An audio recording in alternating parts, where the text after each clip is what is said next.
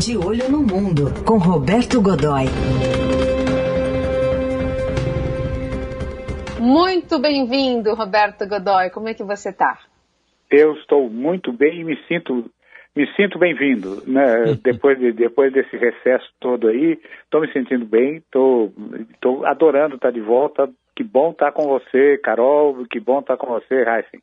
Também, também. Já, desde já, já transmito aqui as mensagens dos nossos ouvintes, ávidos pela sua volta, né, esperando a sua recuperação, mas Oba. hoje numa participação especial aqui no Jornal Dourado para falar sobre essa reviravolta que aconteceu ontem nas Forças Armadas, né, no Ministério da Defesa. É, pela primeira vez na história, os comandantes das Forças Armadas pediram a renúncia por discordarem do presidente da República e nada melhor que você ajudar a gente a entender essa história. Pois Queria é, perguntar para você, Godoy, se é possível dizer que essa saída do trio pode abrir uma das maiores, se não a maior crise na área desde que o presidente Geisel demitiu o ministro do Exército Civil Frota lá em 77? Olha, ela é uma grande crise, mas ela não tem a dimensão política que teve a, a demissão do Silvio Frota em 77. Eu me lembro de uma. Hum. É, houve naquele momento um, é, uma espécie de é, conspiração a favor do Silvio Frota. É, ele de, houve uma audiência é, dele com o, o, o, o Geisel, com o presidente Geisel, em que o Geisel não uh, anunciou, disse a ele que ia, pegar, ia, tirar, ia tirar ele do cargo. Na época, os comandos não havia Ministério da Defesa e os comandos, ou que hoje são os comandos militares, eram ministérios: Ministério do Exército, Ministério da Marinha, Ministério da Aeronáutica. Que ele seria retirado do, do ministério num tempo que ali não ficou muito claro, não ficou muito definido, mas que haveria um tempo. Provavelmente o Geisel estava tentando administrar, fazer uma coisa um pouco mais suave. Bem, só que o, o, o, o general Silvio Frota contava com um, um, apoio significativo quando ele chegou, quando ele desceu no aeroporto, quando o avião estacionou no aeroporto e ele foi e ele desembarcou o saguão do, do saguão do, do, de autoridades do, do, do, aer, do aeroporto e da base aérea de Brasília e o anexo ali estava lotado de oficiais e todos batendo, batendo continência a ele e haviam levado um, um, um sujeito ali, um corneteiro, para dar o toque presidencial para o Silvio Frota.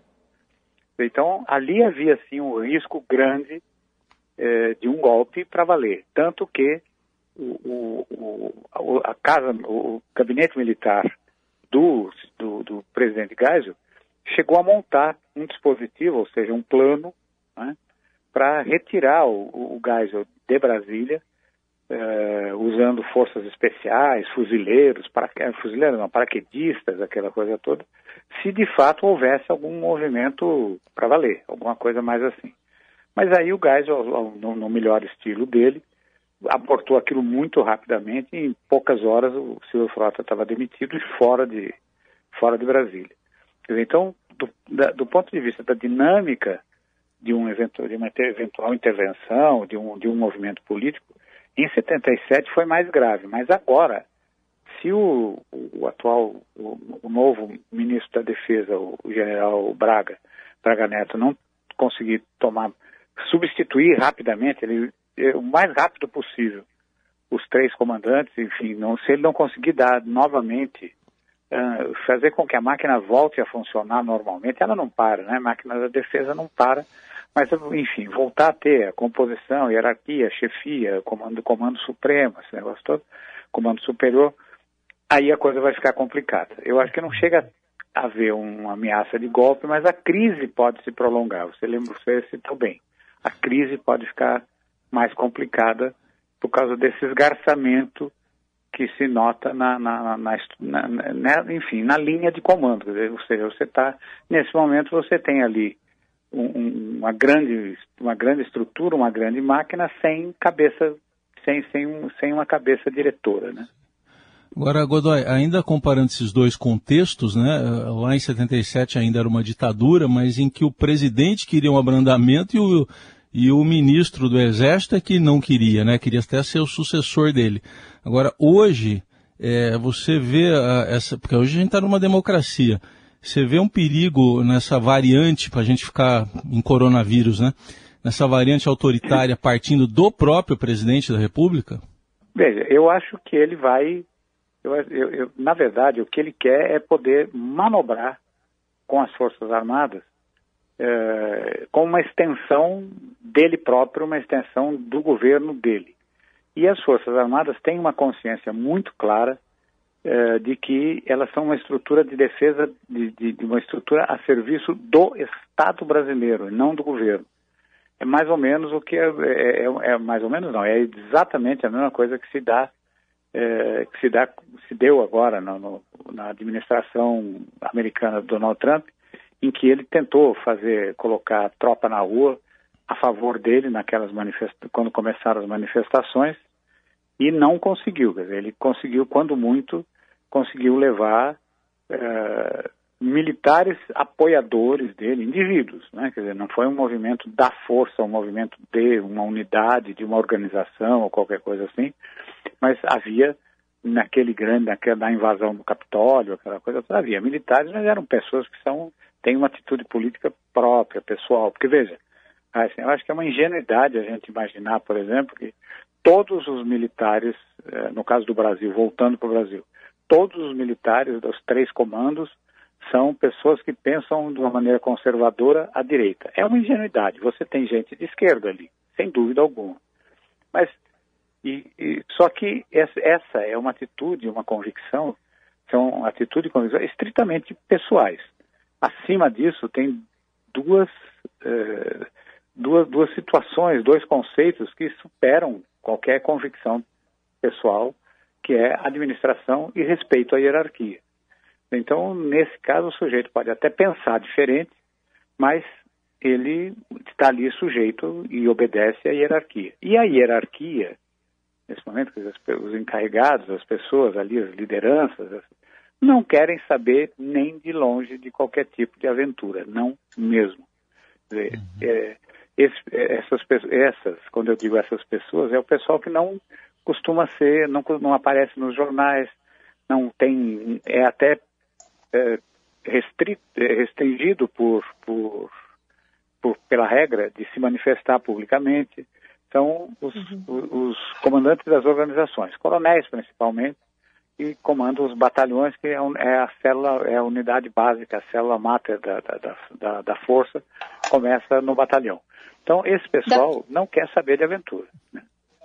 E dá para dizer que a mensagem passada ontem durante uma entrevista pelo ex-ministro-chefe né, do, do GSI, o, o Sérgio Etchegoin, foi nesse sentido, né? Ele disse na Rádio Gaúcha que é, as Forças Armadas é, não serão fator de instabilidade no país. Dá para entender essa fala como um, e ele como um mensageiro de uma mensagem ali do alto comando, Godoy?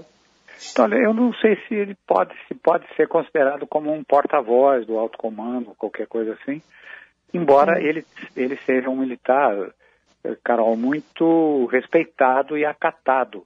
É, porque o alto comando é uma, o alto, na verdade o alto comando é uma, é uma, é uma, é um colegiado pequeno. Tem 14 generais de quatro estrelas que são os 14 generais brasileiros de quatro estrelas, que são os generais de exército, que é o fim da carreira, é o, topo, da, é, é, é, a, é, a, patente, a patente final. Uhum. Então, é, eles, ele é muito acatado, mas eu duvido que, tem, que, por exemplo, ele tenha sido escalado para dizer alguma coisa. Ele pode ter, uhum. sim, consultado, ouvido amigos pra, nesse grupo e chegado a essa conclusão. Você, mais ou menos como a gente faz quando houve fonte. Dizer, se você é, como eu fiz. Eu falei ontem com é, quatro generais de, um, de, uma, de uma unidade, de, um, de uma organização de 14, e eles tiveram, e, e, não estavam juntos e tiveram a mesma opinião, é sinal que há um certo consenso, uhum. pelo menos de uma parte do grupo, essa coisa toda. Agora, é, sem dúvida alguma, a situação é muito delicada, o momento não é decididamente, não é bom. Eles estão, eles militares, estão bastante preocupados com a maneira e com os recursos para poder cumprir o que eles consideram a missão do momento, que é dar suporte, é participar do combate à Covid, né, e eles participam intensamente, é, a todo momento a gente, a gente vê isso, então a todo momento, a cada segundo está saindo aí um avião da FAB para levar é, vacina, para levar oxigênio, para levar pessoal é, para lugares de pouco de difícil acesso. É, utilizam, pra, enfim, a Marinha integrado, eu vi até ontem, ontem, saindo daqui de São Paulo, um lote de, de um lote de vacinas que ia para uma determinada região da Amazônia, em que teria que fazer um longuíssimo movimento em que saía de São Paulo, descia em Manaus ou Imperatriz, uma coisa assim. Lá trocava, passava para um caminhão, depois para uma. De, é, um, uh, passava um caminhão, depois passava para uma lancha, depois da lancha passava para uma embarcação, para uma canoa, até chegar numa determinada região onde os ribeirinhos estavam guardando, ribeirinhos e indígenas estavam aguardando para tomar vacina. Dizer, então, eles estão empenhados nisso, estão preocupados com isso, com a eventual falta de recursos, essa coisa toda. Então, e num plano maior, estão preocupados com uh, a, a, sua própria preservação, reequipamento, recursos, esse negócio todo. Então, uma eventual intervenção política é vista como um fator complicador das determinantes que permitem cumprir o que eles consideram missões prioritárias. Então, Godoy, agora falando para frente, em sucessão desses três comandantes, que, ao que consta, se recusaram a, exatamente dessa aventura aí política. Isso quer dizer que quem vai vir necessariamente pode ser alguém que se enquadre nisso? Há quadros eh, que se encaixem nesse perfil de uma aventura Eu política? acho que não. Eu acho que não, Heisen, porque veja, eles terão que ser escolhidos entre os generais de quatro estrelas, entre esses 14 né, que, que, sobre os quais a gente estava falando. Eles vão ter que sair desse colegiado. Uh, entre, nesse colegiado, você pode ter pessoas não tão conhecidas, que têm uma articulação, não tem tanta articulação como tinham. Uh, porque os três que saíram agora eram muito articulados, tinham dentro da política. Você tem a política do, você tem a política das Forças Armadas e o que, o que não o que, o, o que não se pretende, o que a ideia é que eles não se envolverem é, é, é com a política nas Forças Armadas. Né? Então, dentro dessa, de, desse, dessa estrutura de política administrativa, da, da, política interna das Forças Armadas, da articulação entre governo e Forças Armadas, os três que saíram eram muito competentes em fazer isso. Já tinham em outros comandos que exerceram antes de antes de assumir o, o, principal posto dentro de cada um dos dentro do, do, do, seu próprio comando, eles já tinham sido experimentados e tal, e provavelmente por isso foram escolhidos ali uhum. quando o governo foi formado, ou seja, não foi por falta de competência técnica que eles saíram. Né? Uhum. É, o plano original deles era, é, se, o, se fosse confirmada, porque na verdade a gente tem que lembrar que o que o plano original do, do Bolsonaro era demitir o comandante do Exército, general Pujol, que não se alinhava decididamente, não se alinhava politicamente com ele, embora fossem é, é, colegas de turma e tivessem passado juntos pela academia, pela, pelas, pelas, pelas escolas, essa coisa, pelas escolas que cursaram. Bolsonaro não, não chegou a cursar as escolas, as escolas superiores. O, o, a patente de capitão é quase como se fosse uma graduação, né? Ele é um graduado. Ele não tem mestrado, não tem o doutorado, eh, não chegou nesse ponto. Saiu ali de uma maneira toda torta, mas saiu nesse ponto. O, o e eles não, eles, todos eles são eh, alunos, alunos brilhantes das suas, da, da, da, enfim, nessa fase de formação, pessoas ótimas. E... Mas não tem lista tríplice, nada, nenhum processo de seleção, tem, nada tem, assim tem. formal. Vai ter que ah, ser. Tem. Vai ter que ter. O, o, o, Walter, o, o general Braga Neto tem, é, inclusive disse, disse ontem, não formalmente, mas por meio de, de assessores e tal, que estava empenhado desde aquele primeiro momento, talvez até antes, né? Mas estava empenhado em selecionar mais rapidamente. Hoje ele já começa a conversar com eventuais candidatos, que, candidatos dele, né? Uhum. Que não há uma candidatura a, a, a, ao comando, né?